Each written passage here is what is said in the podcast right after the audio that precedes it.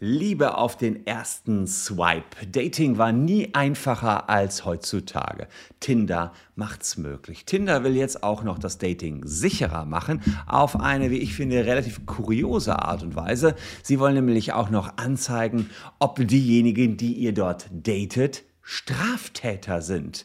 Ja, richtig gehört, Tinder will einen Anschluss haben an eine Straftäterdatenbank und es geht nicht nur um äh, Straftäter, sondern auch noch um andere Personen, um dann derjenigen ähm, Frau oder demjenigen Mann, der jemanden daten will, mehr Hintergrundinformationen zu geben über den Partner, den man kennenlernen will. Was da los ist, ob das in Deutschland überhaupt erlaubt ist, schauen wir uns in diesem Video an.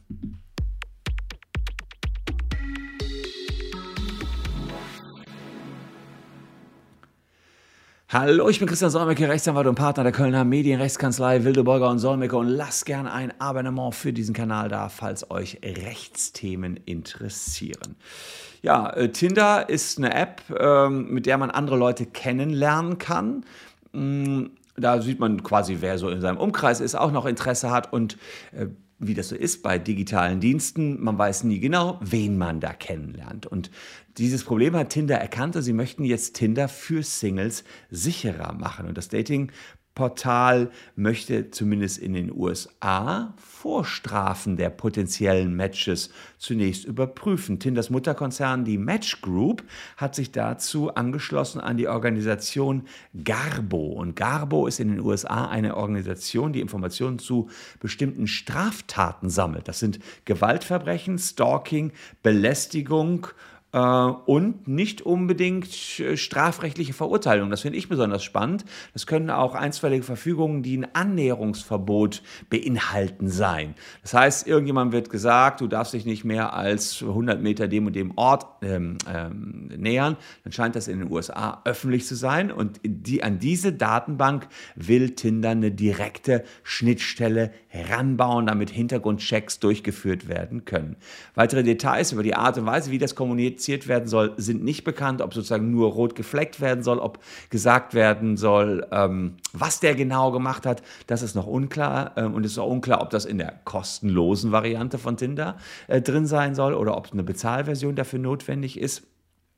Das äh, steht noch in den Sternen, aber überhaupt der Fakt, dass die euch vor einem Date sagen, ob ihr euch mit einem Straftäter oder jemandem, der mal eine ein, zwei Verfügung gegen sich hat ergehen lassen müssen, trefft das finde ich schon beeindruckend. Deswegen habe ich mir gedacht, das guckst du dir mal an, ob sowas in Deutschland möglich wäre, solche virtuellen Hintergrundchecks. Äh, die Vorteile liegen natürlich auf der Hand. Das Online-Dating würde ganz bestimmt sicherer werden. Ähm, es ist ja oftmals so, dass das vielleicht erstmal nur so oberflächliche Bekanntschaften sind. Ihr könnt gar nicht hinter die Haube gucken. Und wenn man da irgendwelche Fakten noch dazu hätte, wäre das natürlich auch interessant. Ähm, alle unseriösen Absichten und potenziellen Gefahren könnte man so ein bisschen beiseite switchen. Und letztlich gilt ja in Deutschland die Privatautonomie. Es ist erstmal den Parteien selbst überlassen, was sie sich voneinander so mitteilen. Ja, und ähm, insofern ist die Frage, kann man im Rahmen der Privatautonomie so etwas einfach regeln? Also in den USA scheint das äh, nicht illegal zu sein, dass die Vorstrafen dort preisgegeben werden. Hier, ihr ahnt es schon, haben wir die Datenschutzgrundverordnung. Ähm, die ist erstmal so, dass die personenbezogenen Daten dort geregelt sind und natürlich geschützt sind in, Grundre äh, in unseren Grundrechten ist das natürlich auch so.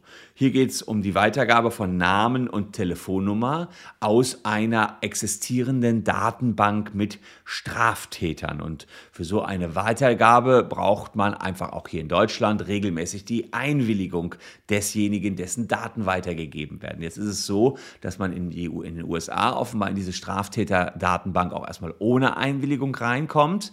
Ähm, ja gut, hier könnte ich mir so eine äh, wir haben ja auch Datenbanken natürlich in Deutschland, über die man Tinder anreichern könnte. Das wäre äh, so etwas zu Privatinsolvenzen. Das könnte man natürlich schon machen.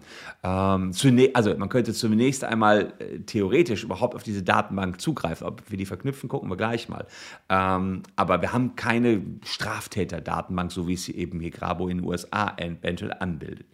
Ähm, dann müsste aber derjenige, der sich auf Tinder einlässt, damit einverstanden sein, dass diese Daten gematcht werden, also auch zusammengeführt werden. Und dazu bräuchte man eine freiwillige datenschutzrechtliche Einwilligung. Eine Pauschaleinwilligung nach der DSGVO ist unwirksam. Sie muss sich auf einen konkreten Fall beziehen und darf nicht so komplett abstrakt sein. Sie muss auch Verarbeitungszwecke nennen. Das heißt, der Tinder-Nutzer, der müsste ganz klar äh, und nicht nur versteckt in irgendwelchen allgemeinen Geschäftsbedingungen Hinweis bekommen, hey, ähm, wir haben hier eine Datenbank, die Datenbank selbst müsste legal sein und wir wollen Tinder anreichern um entsprechende Informationen. Bist du damit einverstanden, dass diese Daten verknüpft werden? Ja, und dann könnte man schon, wenn man so ein Vorstrafenregister hätte, das auch abgleichen, ähm, sofern man noch einen weiteren Punkt äh, umswitcht bekommt, nämlich die Freiwilligkeit. Ähm, so eine Einwilligung muss freiwillig sein und äh, sie darf nicht davon abhängig gemacht werden, dass man ansonsten den Dienst nicht nutzen kann. Da gibt es ein Koppelungsverbot.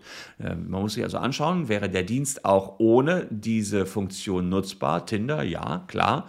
Und man, wenn man jetzt sagt, okay, wir drücken dir Tinder aber nur dann oder geben dir Tinder nur dann, wenn du auch damit einverstanden bist, könnte das gegen das Koppelungsverbot verstoßen. Ähm, und insofern ja, wäre das sicherlich hier schon Problematik. Und dann natürlich gibt es auch verfassungsrechtliche Bedenken. Ähm, man kann natürlich überlegen, ob die Preisgabe so sensibler Daten gegen das allgemeine Persönlichkeitsrecht ähm, verstoßen könnte. Straftäter sollen gerade resozialisiert werden, die haben Recht auf Wiedereingliederung ähm, und insofern könnte man sagen, so ein Vertrag, der, selbst wenn er unterzeichnet worden ist, äh, wäre sittenwidrig ja, lässt sich, also 138 BGB ist das, lässt sich zumindest argumentieren, dass man sagt, klar, der möchte da jemanden kennenlernen, aber äh, und hat auch irgendwie verpeilt, dass er ja mal Straftäter war, hat dann gesagt, ja, du kannst die Straftäterdatenbank anzapfen. Das wäre, dürfte hier jedenfalls äh, sittenwidrig sein. Man müsste die gesamten Vertragsbedingungen kennen ähm, und müsste auch schauen, inwiefern eben die das deutlich darauf hingewiesen haben und die Datenweitergabe auf einen Minimalaspekt beschränkt haben. Aber klar, es gibt hier schon ein paar Datenbanken, hier so diese Privatinsolvenznummer wäre ja etwas, was äh, frei verfügbar ist und da wäre es dann schon denkbar. Andererseits muss man sagen, immer dann, wenn Daten angereichert verknüpft werden, wird es eben schwierig, da noch einen größeren Datenpool rauszumachen. Also DSGVO lässt grüßen und wir haben natürlich zum Glück so eine Straftäterdatenbank hier nicht. Was in den USA funktionieren kann. Das äh, funktioniert in Deutschland jedenfalls nicht so einfach, denn hier haben wir es mit sehr, sehr sensiblen Daten zu tun. Und vielleicht ist es ja auch ganz interessant, mal nicht zu wissen, dass jemand eine Straftat begangen hat in seiner Jugend, in seiner Vergangenheit, ähm, wenn der mittlerweile sich wirklich ähm, resozialisiert hat und sagt, ja, sorry, ich habe damals Scheiße gebaut. Es ist ja auch gut, jemanden erstmal unbefangen kennenzulernen, als dass man direkt erstmal die Fakten auf den Tisch gelegt bekommt. Ist ja auch im Leben genauso. Manchmal hat man auch Bewerber ähm, in meiner Kanzlei, irgendwo im Job, die haben nicht die besten Noten, aber leisten nachher, wenn man sie eingestellt hat, ganz hervorragende Arbeit. Auch da kann man jetzt nicht aus der Vergangenheit unbedingt auf die Zukunft schließen. Also Licht und Schatten, diese neue Funktion von Tinder, die da in den USA geplant ist. Wir halten euch da weiter auf dem Laufenden. Lasst gerne gern ein Abo für diesen Kanal da ähm, und lasst einfach mal ein Tinder-Match weniger weg und matcht einfach mal mit diesem Kanal. Würde mich jedenfalls freuen, wenn wir uns dann auch in Zukunft wiedersehen könnten, um es in Tinder-Sprache zu sagen. Keine Ahnung, exakt wie das da läuft. Bin ja jetzt auch schon fast äh, 2003, äh, fast 20 Jahre verheiratet. Okay, naja. Ähm, danke euch fürs Zuschauen. Hier noch zwei Videos, die ihr euch auch noch anschauen könnt. Würde mich freuen, wenn ihr noch ein bisschen dabei bleibt. Danke fürs Zuschauen. Tschüss und bis dahin.